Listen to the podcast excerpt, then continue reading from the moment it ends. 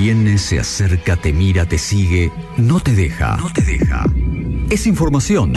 Es actualidad. Es opinión. Es noticia. Es el tema del día. Tema del día. En segundos afuera. Bienvenido Arturo Rojas, ¿cómo andamos? Bueno, ¿qué tal? Muy buenos días, muchas gracias por la invitación. Bueno, eh, lo, lo habíamos dejado descansar a quien fue el- el- em, la persona más votada en las primarias abiertas, simultáneas y obligatorias. Digo descansar porque recibimos a cada uno de, la- de los ganadores de las contiendas, de las internas en cada una de las internas que hubo en las PASO. No habíamos tenido la oportunidad de, de charlar con Arturo, así que agradecemos la, la distinción de venirse en este viernes, de darnos un tiempo para hacer una especie de análisis. Voy a ir cronológicamente, en el, porque en el medio... Parece que es un año que fueron las elecciones, pasaron un montón de cosas de las cuales quiero charlar, pero vamos a, vamos a las paso. Eh, eh, podemos hacer, si querés, la pregunta es, y ya en lo personal, ¿cuántas veces eh, chequeaste el Excel de cantidad de votos, de cantidad de votantes, de cantidad de votos en blanco? ¿Lo tenés en un Excel? ¿Cómo analizaste personalmente la elección? Eh, sí, mira, nosotros tenemos un centro de cómputo que- con chicos que ya están experimentados, que íbamos recibiendo ese día eh, lo que nosotros les llamamos la carga express, que era un poco lo, lo de los candidatos a nivel local, sin hacer el, escru- el escrutinio completo, porque no tenía razón Datos de fiscales propios que te iban tirando y te dan un adelanto de lo que puede Sí, ir no- pasando. nosotros tenemos y los chequeamos después. Lo que hicimos es chequear solo lo local, no lo provincial, nacional, seccional. Es Bien. decir, que nosotros ese día a las 10 y pico, 11 de la noche, ya teníamos el número completo de la cantidad de votantes. A nosotros nos da alrededor de 20.490 y pico de votos. Sí. Vimos la cantidad también de votos nulos, tuvimos alrededor de los 900 votos nulos y después teníamos el- obviamente lo que habían sacado cada uno de los candidatos en términos de porcentajes y de votos.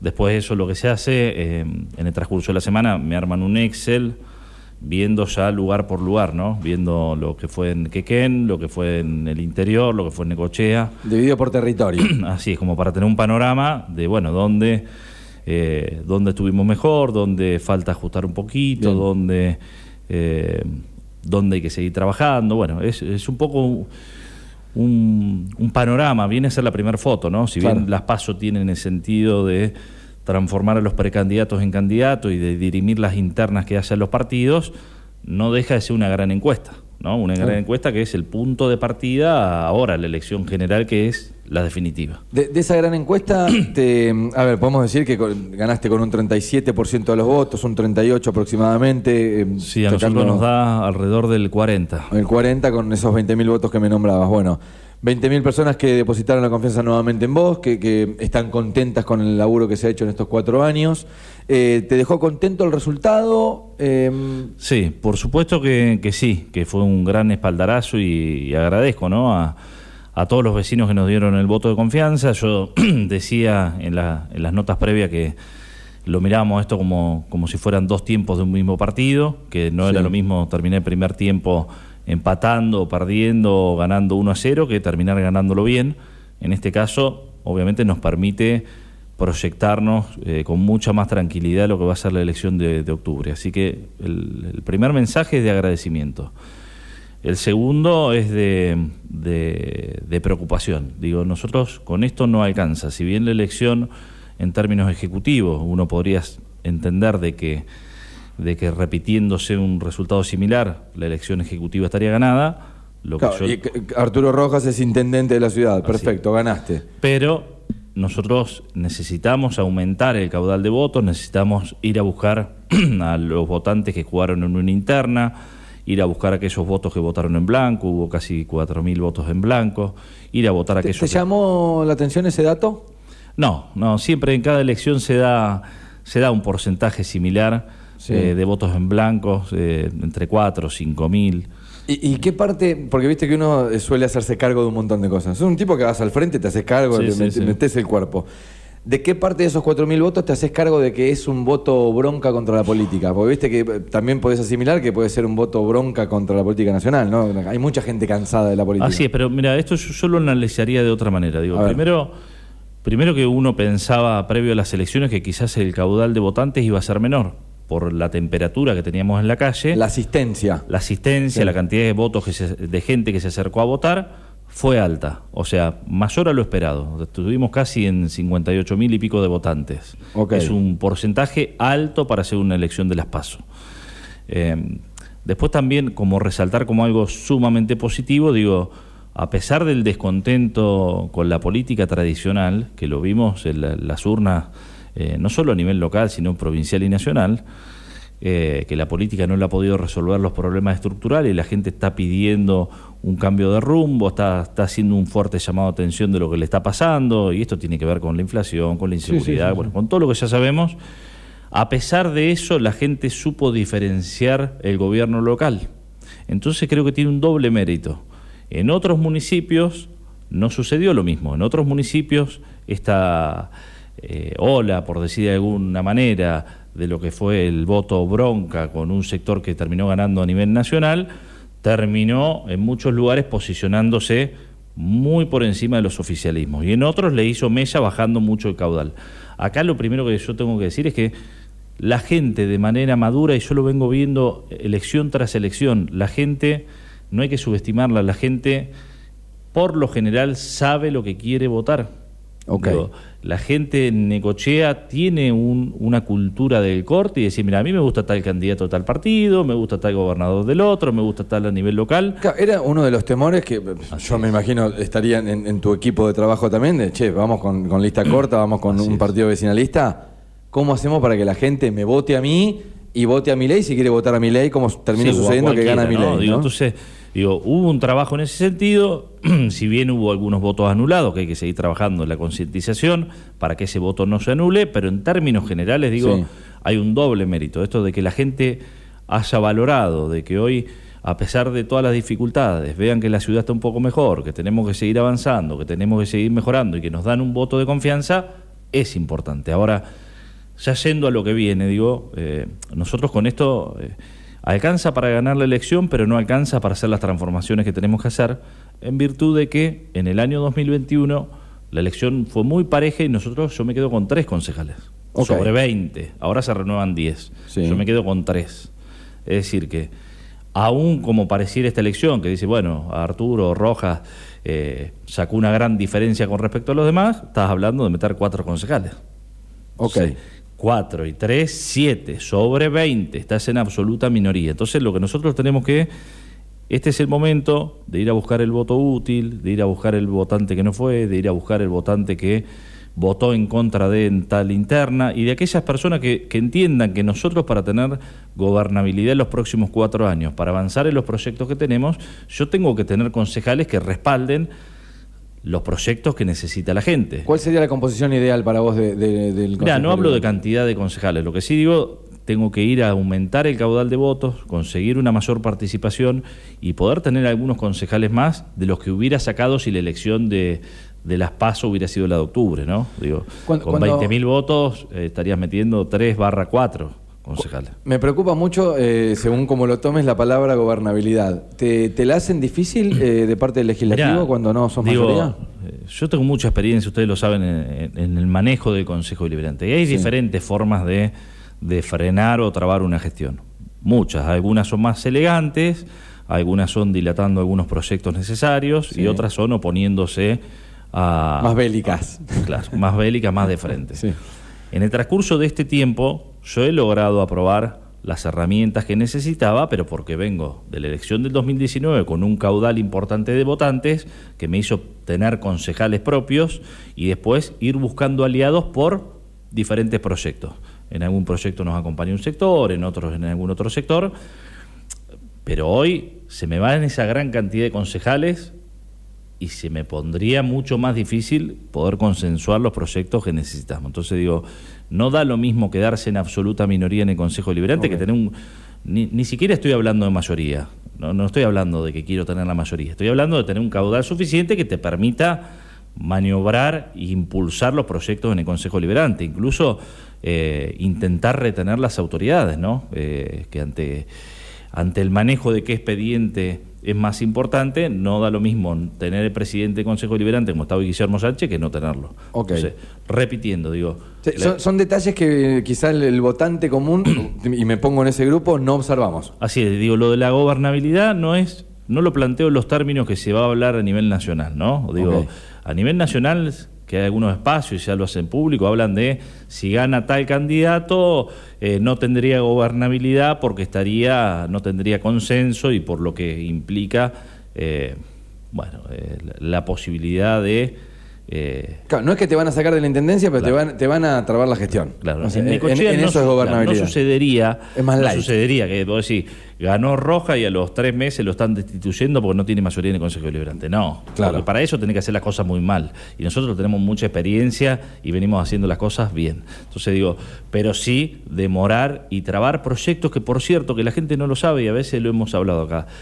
Cada proyecto, cada expediente lleva meses y meses. Digo, las obras que se están ejecutando ahora, las obras de 100 cuadras de cordón cuneta, lo de las tres plazas, lo de la avenida 58, lo de los corredores seguros, bueno, todas las obras que se están haciendo son del año pasado. Y algunas del anteaño pasado, no sé, la remodelación de la plaza de camiones. Sí. Digo, todo lleva un procedimiento de búsqueda, de armado de proyectos técnicos, de firmas de convenio, de búsqueda de financiación, de licitación, de ejecución, que lleva meses.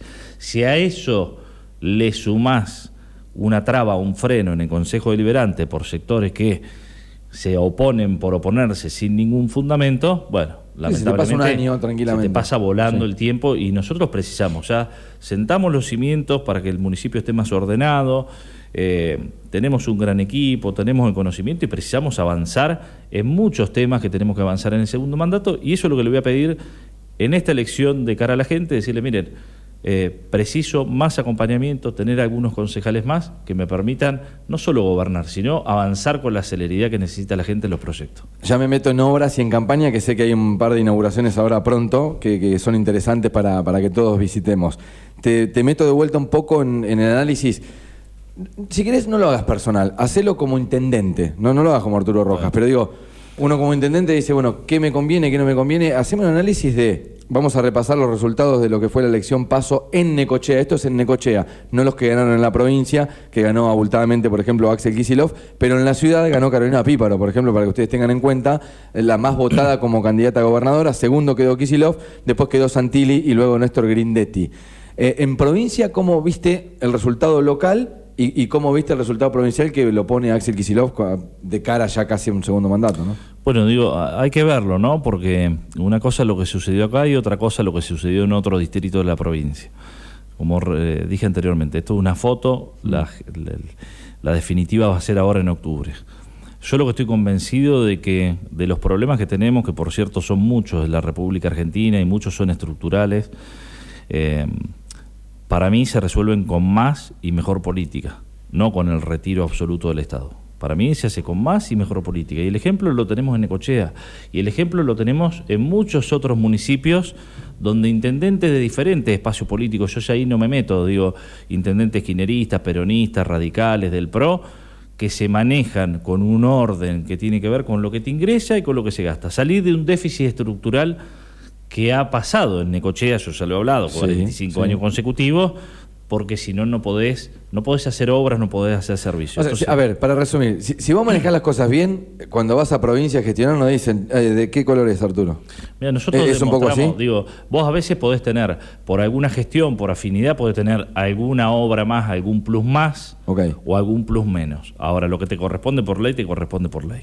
Y nosotros también demostramos de que, eh, a pesar de no pertenecer al mismo espacio político que el, actual gobernador y el actual presidente, supimos gestionar de manera madura y- y traer las obras que necesitábamos. Ahora, si el formato va a ser el retiro absoluto del Estado, con algún candidato que plantea que el Estado se tiene que retirar absolutamente, yo digo, ¿cómo haces para llegar con obra pública a los sectores más vulnerables? Digo, acá, cuando uno mira más allá de lo que venimos haciendo nosotros, hace, eh, venimos haciendo metros y kilómetros de agua potable, de red de, cloacas, de iluminación en los barrios periféricos, de sectores que, vamos a hablarlo claro, no tributan las tasas municipales porque no lo pueden hacer. Son sectores que están relegados, vulnerables, en, en condiciones informales, que les cuesta eh, alimentar a sus hijos. Digo, en esos sectores que vos le tenés que dar calidad de vida, por supuesto que terminás sacando parte de recursos de otros sectores que sí tienen más capacidad contributiva, porque después si no lo haces, esos chicos que hoy no tienen cloaca, que no tienen agua potable, los terminás atendiendo en el hospital eh, público, municipal. Entonces, lo que vos no invertís por un lado, lo gastás por el otro. Más allá de lo que tiene que ver con la cuestión humana, ¿no? Entonces, sí, sí, sí, claro yo creo... Tratar de mejorarles un poco la yo vida. creo en, en- en una articulación público-privado, donde al sector privado no se lo ahogue, donde el sector privado tiene que generar empleo genuino y de calidad, que es a lo que venimos apuntando en la gestión. Digo, eh, el parámetro que nosotros pusimos es decir, el Estado municipal tiene que dejar de ser un empleador compulsivo de gente que esté por fuera del sistema, porque después no se pueden pagar los sueldos y porque después no podés hacer las obras. El Estado municipal lo que tiene que hacer es generar las condiciones para que haya más inversión privada, para que venga la maltería que ya se anunció, para que vengan eh, la Ford y Volkswagen como concesionarias, para que haya más concesiones que generen empleo privado, para potenciar el perfil turístico que sea generador de empleo para muchos de nuestros jóvenes, generar oportunidades a través de convenios con universidades para que haya más posibilidades de estudios en Necochea y que eso genere un empuje de- del sector agroexportador, del sector turístico, del sector de conocimiento, con empleo genuino y de calidad. Ahora, en el mientras tanto hay sectores que tenés que estar atendiendo, que no tienen los recursos. Entonces, creo que se viene una etapa de mucha maduración, eh, una etapa en la cual la gente ha manifestado eh, una absoluta bronca con la política, que obviamente uno lo entiende, yo lo veía ver, en la calle. Voy, voy ahí, porque vos estás totalmente despegado de lo que pasó en provincia que te acabo de preguntar, ni te cuento de lo que pasa a nivel nacional, porque por algo, por algo, o sea, a mí no me parece casual una decisión de vos ir solo en la boleta y el riesgo de hacer un, un- un encuentro, un grupo eh, o una boleta en solitario. Así. Pero te lo tengo que preguntar, digamos, mi ley ganador de las elecciones, ¿te sorprendió? ¿Nos conviene? ¿No nos conviene? Porque ya llega un momento que es cuestión de conveniencia. O sea, si no estamos, si no somos hincha de, ¿qué nos conviene? Mirá, yo lo que tenía era eh, encuestas a nivel local y veía un crecimiento eh, que me iba sorprendiendo. Eh, yo lo tenía eh, faltando un mes y medio, mi ley de 20 puntos, 21 puntos, y en la última, faltándome menos de una semana, ya lo tenía arriba de 27 puntos subiendo. Es decir, que en Necochea no me sorprendió el, el voto ese. Lo que sí no, no sabía a nivel nacional, porque obviamente las encuestas terminan fallando todas. Y también hay algo que es la temperatura de la calle. Yo lo veía en la calle, caminando, como lo hago permanentemente, estando dos horas a la mañana, tres horas a la tarde en diferentes lugares, que era transversal a todas las franjas de hectáreas. Yo, si vos me decís antes de iniciar la campaña, yo me imaginaba un Milei con un voto bronca en un sector mucho más juvenil y sin embargo, cuando empezás a transitar y a meterte en el entramado barrial, te encontrás con muchos sectores que han comulgado históricamente con el peronismo, sectores eh, vulnerables, pudrieron. sectores bajos. que se- Así es. Sectores informales que dicen, mirá, la vida no nos ha cambiado y manifestaron su voto bronca por ahí. Lo vi en, en muchos lugares con diferentes franjas de hectáreas, no solo con los jóvenes, con gente adulta, con gente de medio, con gente que tra- trabaja informal. Y bueno, es un fuerte llamado a, a la política. ¿no? Bueno, y lo que pregona mi ley, digo, y esto ya con, Sí. con alguien que va, gestiona, que está metido en la política, sos intendente de la ciudad, venís laburando hace un montón de años.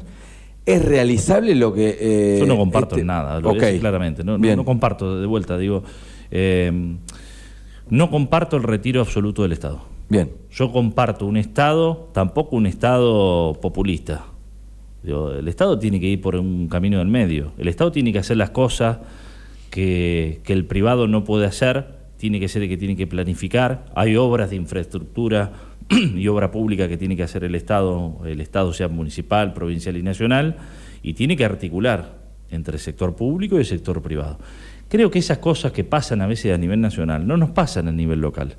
Esto, pero, pero no de ahora, digo, cuando estaba lo de la grieta, que hoy parece que la, la grieta se ha corrido y es otra grieta diferente, Sí. esa discusión que se daba entre los de Juntos por el Cambio y los del Frente de Todos, de el campo, esto, lo otro, los sectores, en Necochea no se da.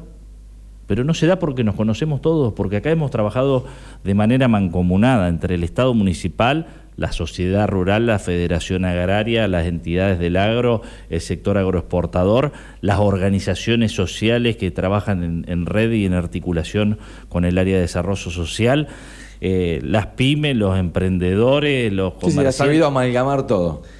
Porque en Necochea nos terminamos conociendo todos y no está esa disputa del famoso River Boca, el peronista antiperonista, el que juntos por el cambio.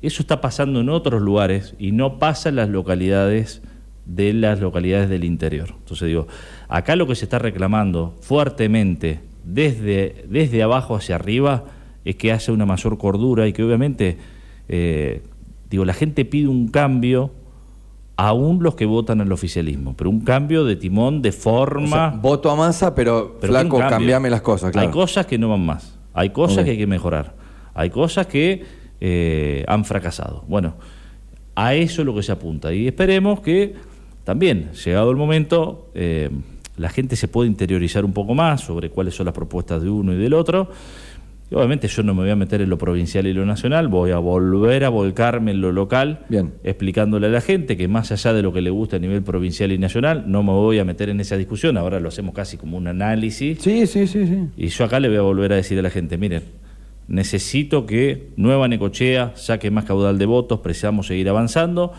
y después lo que la gente decida, me guste o no, yo me adaptaré. Bien. Iré a gestionar lo que tenga que, gestionar ante el gobierno provincial y nacional que, la gente elija. Le hablo a Arturo Rojas, intendente ahora, te traigo a la actualidad, a la gestión, eh, respecto a algunas decisiones nacionales, ahora vamos a pasar por tema de la Galería Central también, que, me interesa mucho.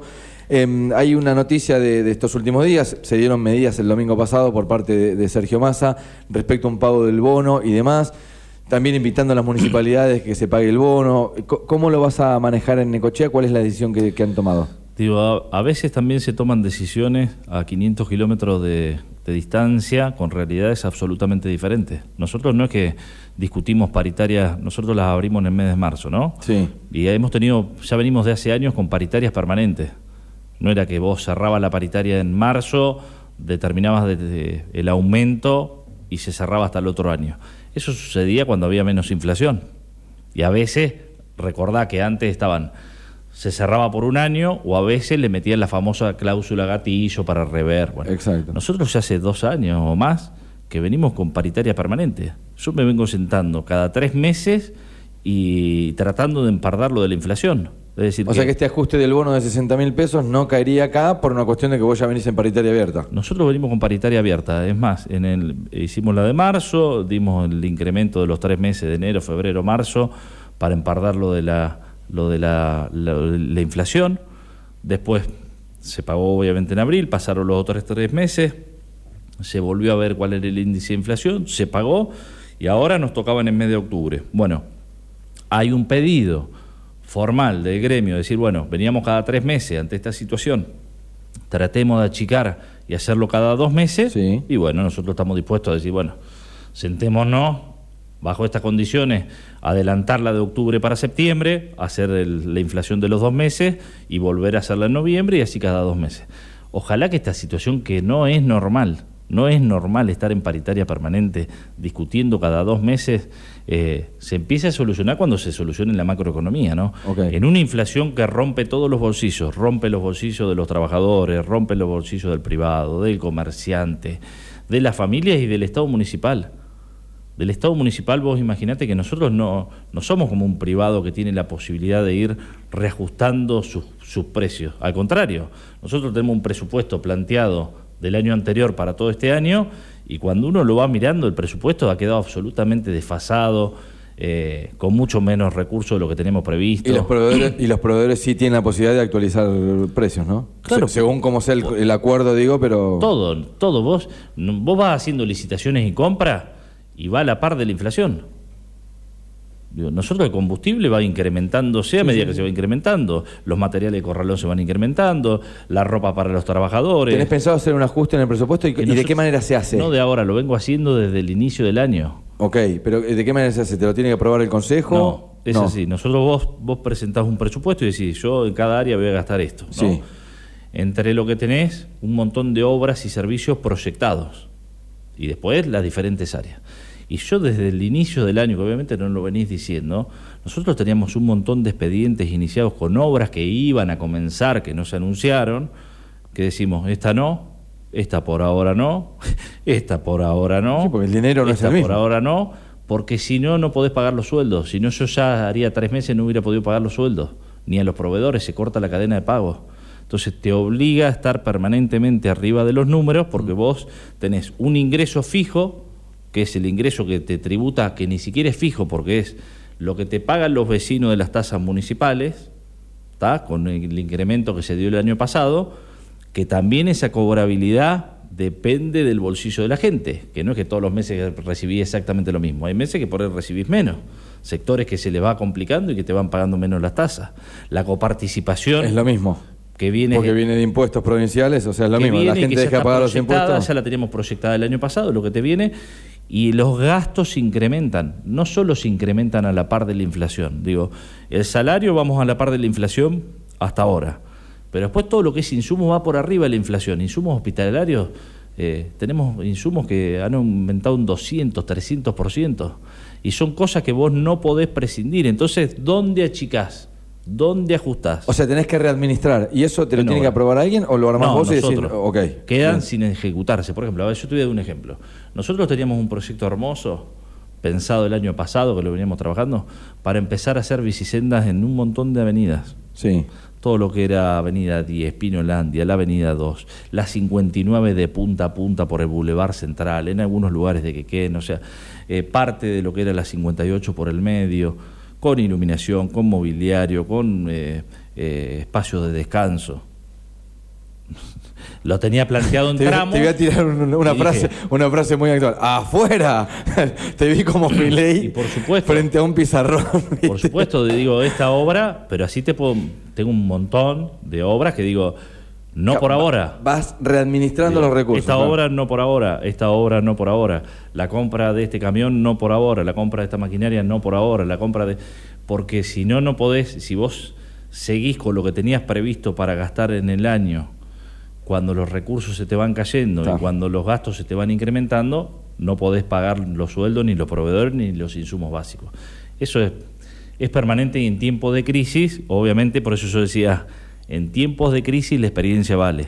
No da lo mismo tener un equipo, tener un intendente preparado, tener un equipo que, que sepa de lo que está pasando, porque si no te pasa la bola por arriba, nosotros esto que estamos hablando ahora, yo lo vengo haciendo desde el principio de año o sea, previendo lo que nos iba a suceder. bueno, eh, quedarán pendientes para el año que viene, para otro año, son proyectos ya quedan armados y veremos en qué momento se pueden ejecutar. Ya volvemos a las obras, que repito, hay un par de inauguraciones pronto. Eh, te meto ahora sí en tema Galería Central. Tema complejo si los hay. Por supuesto. Mm, algo que charlábamos el otro día eh, con Augusto Fulton, quien es encargado eh, que estuvo medio, a cargo también de lo que fue el, operativo total. Eh, una desgracia que podría haber tenido consecuencias terribles, mucho peores. Que, a ver, me pongo en la piel de un habitante hoy de, la Galería Central, digamos, de los departamentos, o un comerciante, ni te cuento, eh, pero podría haber sido peor. Em, contame un poco ¿Cómo te enteraste? ¿Cuál es la última información que tenés sobre, Galería Central? Como para aclarar un par de cuestiones, sé que estás al tanto y minuto a minuto con toda la info de ahí. Bueno, lo primero es resaltar la labor ¿no? de, todo el equipo, esto, Defensa Civil, Protección Ciudadana, el área de, el área de salud, bueno, desarrollo, todas las áreas que estuvieron interviniendo en conjunto y articulando con, con prefectura, con bomberos, los bomberos que vinieron de la Dulce, eh, con la Cruz Roja, con todos los que estuvieron ahí eh, trabajando para sofocar el incendio por un lado y para hacer la evacuación por otro lado. Entonces digo, primero agradecer y resaltar que gracias a Dios esto no terminó siendo una catástrofe y que no tuvimos que lamentar ninguna víctima fatal. Eso es lo primero. Después ahora se vienen un montón de cosas, ¿no? Digo, eh, quedan a la luz un montón de falencias sobre una estructura que hace muchos años que está, que es privada. También hay que decirlo, digo, es, es una estructura privada estamos, Me vale la aclaración para la pregunta que te iba a hacer ahora, que es cuestiones de habilitación y demás. ¿Eso tiene algo que ver el Estado o no? El, Estado, digo, el Estado, por ejemplo, el sector de obras privadas, lo que hace ahora con la evaluación que se hizo, con las pericias, eh, con el informe de bomberos, es clausurar determinado sector, que es más que nada el sector de las galerías, de las partes comerciales, hasta tanto se hagan eh, las reformas o los recondicionamientos que se tienen que hacer. Gracias a Dios la parte estructural de lo que son las tres torres no sufrieron incendios, más allá de lo que era el hollín y el humo, no sufrieron eh, ninguna consecuencia. Sí la parte del subsuelo y lo del estacionamiento, que eso también hasta que no se recondicione, quedará como inhabilitado, ¿no? Ahora viene un fuerte trabajo de, una administración que viene complicada, justo si va a ser el traspaso el día lunes. Eh, hay muchas cosas, muchos intereses, eh, demasiadas cosas en el medio. Nosotros, dentro de las posibilidades, por supuesto... ¿Qué, injerencia tiene el municipio ahí? En lo que es interno, cero. Nada. En lo que es interno, cero. O sea, eh, en lo que es la, la, reconstrucción de lo que tiene que hacer adentro, son propietarios. Digo, ahí hay propietarios de locales, hay propietarios de muchos departamentos. El Estado municipal no es propietario de nada. Okay. El Estado municipal va con los mecanismos de control y acompañando. Obviamente le ponemos la mejor predisposición y la gente lo sabe que estuvimos dando una mano en todo lo que podíamos. Respecto a los comerciantes, ¿hay alguna decisión? Mira, estuvieron sentándose ahí con, en la Cámara Comercial con Jorge Martínez, con, con Matías Sierra, buscando alternativas. Algunos, algunos ya consiguieron otros lugares para alquilar, o alguna posibilidad era buscar algún lugar más amplio donde se pudieran trasladar hasta que esto se pudiera refaccionar. Y ahí sí, desde el Estado decir, bueno, nosotros podemos acompañar con algún evento, llevando algo de cultura, dándole promoción, dándole difusión para que la gente pueda acercarse a ese lugar, pensar eh, cuando se venga ahora, no sé, el alguna fiesta popular, la del 12 de, octubre. Invitarlos a comerciar ahí. Nosotros eh, estamos dispuestos a dar una mano en la medida de las posibilidades nuestras. ¿no? En, los papeles, digo, exhibición de tasas y habilitaciones expresas, algún proyecto cada una de las cosas hay que mirarlas de manera particular. Ok. Digo, porque eh, vamos de vuelta. Sería muy injusto ir a eximir una tasa a un departamento que no paga ni las tasas ni la despensa hace mil años cuando no sufrió ninguna consecuencia. Ok, pero no, no, en este caso está hablando de los comerciantes que había un proyecto que iban a presentar en el Consejo.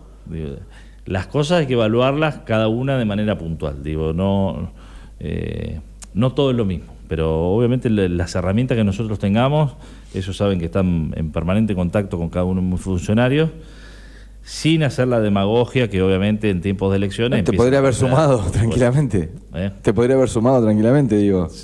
Sí, no, pero digo, ahora empiezan algunos con soluciones mágicas donde obviamente no se condice con los sectores que quieren representar y parece que ahora el Estado, es decir, los vecinos, los que tributan las tasas, le tienen que solventar, entre otras cosas, un sector privado. Es raro eso. Ok. Eh, ahora sí, te meto parte final de, la entrevista, Arturo. Eh, hace, hace varios minutos ya estamos charlando. Gracias por contestar y prestarte también a contestar. Te he llevado por, por todos los lugares. Como eh, corresponde. hablemos de obras. sé que hay un par de inauguraciones. La pista de atletismo creo que es un logro que te, Viste cuando dicen se va a colgar la cucarda de tal cosa. Creo que es uno de los logros que tenías ahí medio como objetivo, ¿no? Sí, es un logro para, para todos los vecinos, ¿no? Y para todos los deportistas.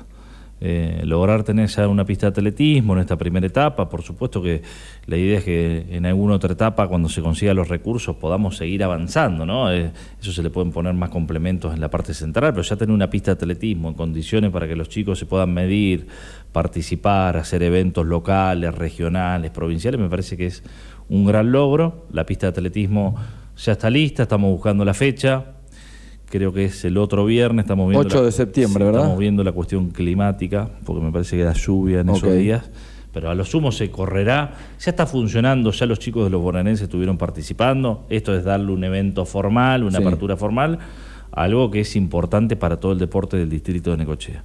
Entonces, va a estar lo de la pista de atletismo, se está avanzando en un centro de desarrollo infantil que ya está en un más de 60%, que es para que las madres y los padres puedan dejar a sus bebés desde, desde el nacimiento hasta los cuatro años, en un centro de estimulación que va a estar ahí en el, en el barrio eh, de los municipales. Se sigue avanzando con el Polideportivo 98 y 67, que la idea es a futuro ver si logramos que la provincia eh, pueda utilizar en, en, lo que es eh, los centros de complementarios que ellos tienen, que hay uno ahí en el 9 de julio, poder complementar y que parte de este funcionamiento el año que viene sirva para hacer actividades eh, educativas y deportivas.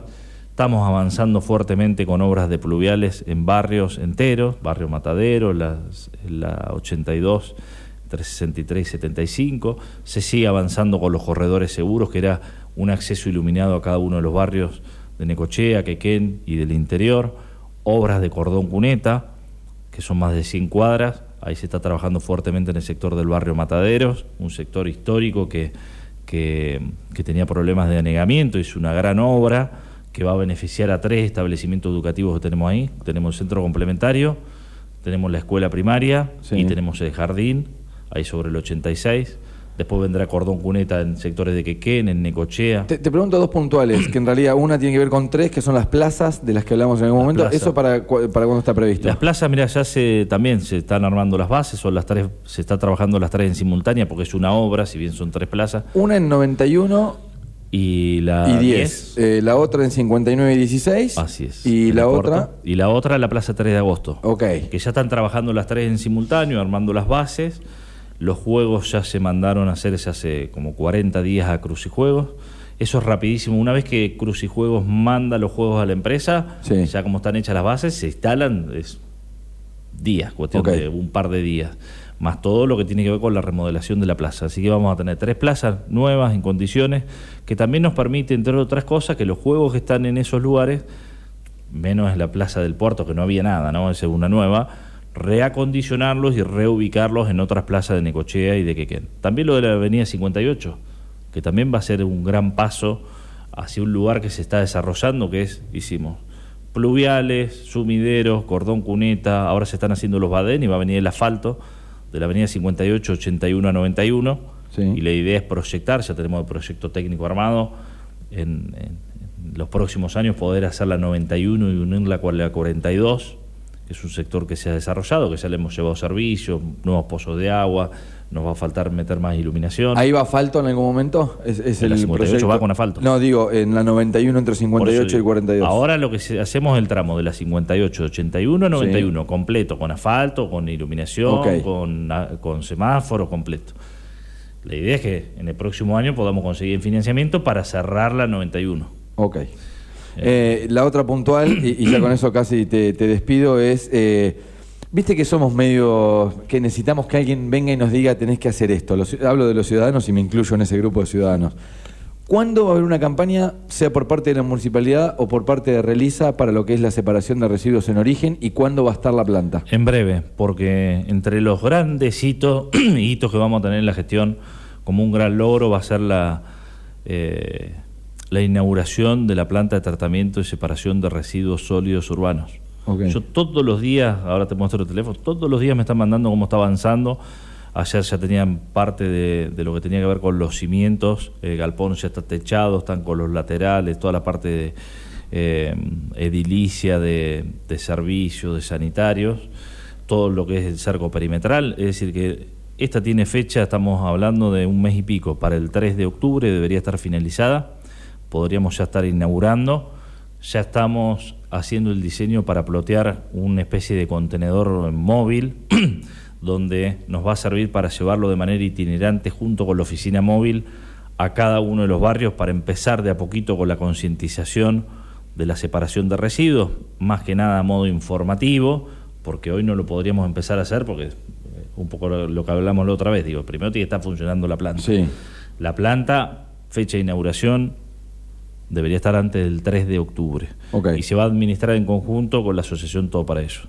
En paralelo están terminadas las cavas, digo, las cavas para terminar de tirar, eh, como se viene haciendo durante décadas, la basura a cielo abierto. ¿Cambia de lugar el basural? No, sigue estando, pero dentro del predio lo que se hace es, se hicieron unas cavas, Sí. cavas nuevas, impermeabilizadas, con el tratamiento que tiene que tener de las membranas para los líquidos lixiviados y demás, que va a permitir que a medida que nosotros vayamos eh, haciendo la separación en origen, que vayamos clasificando y reciclando parte de esos productos, que digo, no va a ser de un día para el otro, porque, por ejemplo, mañana, imaginemos que hoy se puso en funcionamiento. Sí. Bueno, Me voy al. el- ¿Cuándo dijiste? ¿3, 4 de octubre? Sí. Estamos Digo, en 4 hoy de está octubre. en funcionamiento. Sí. Bueno, hay que recambiar y elegir en qué barrios vamos a comenzar con la separación en ¿Se origen. va a hacer sectorizado? Porque Lo cambian que- los días de recolección también, digamos, nos va a cambiar eso, la, No la se va a poder hacer todo de golpe porque sería imposible hacer todo de golpe. Pero digo, lo primero que nosotros vamos a poder hacer es ampliar lo del plástico, que ya es algo que la asociación Todo para Ellos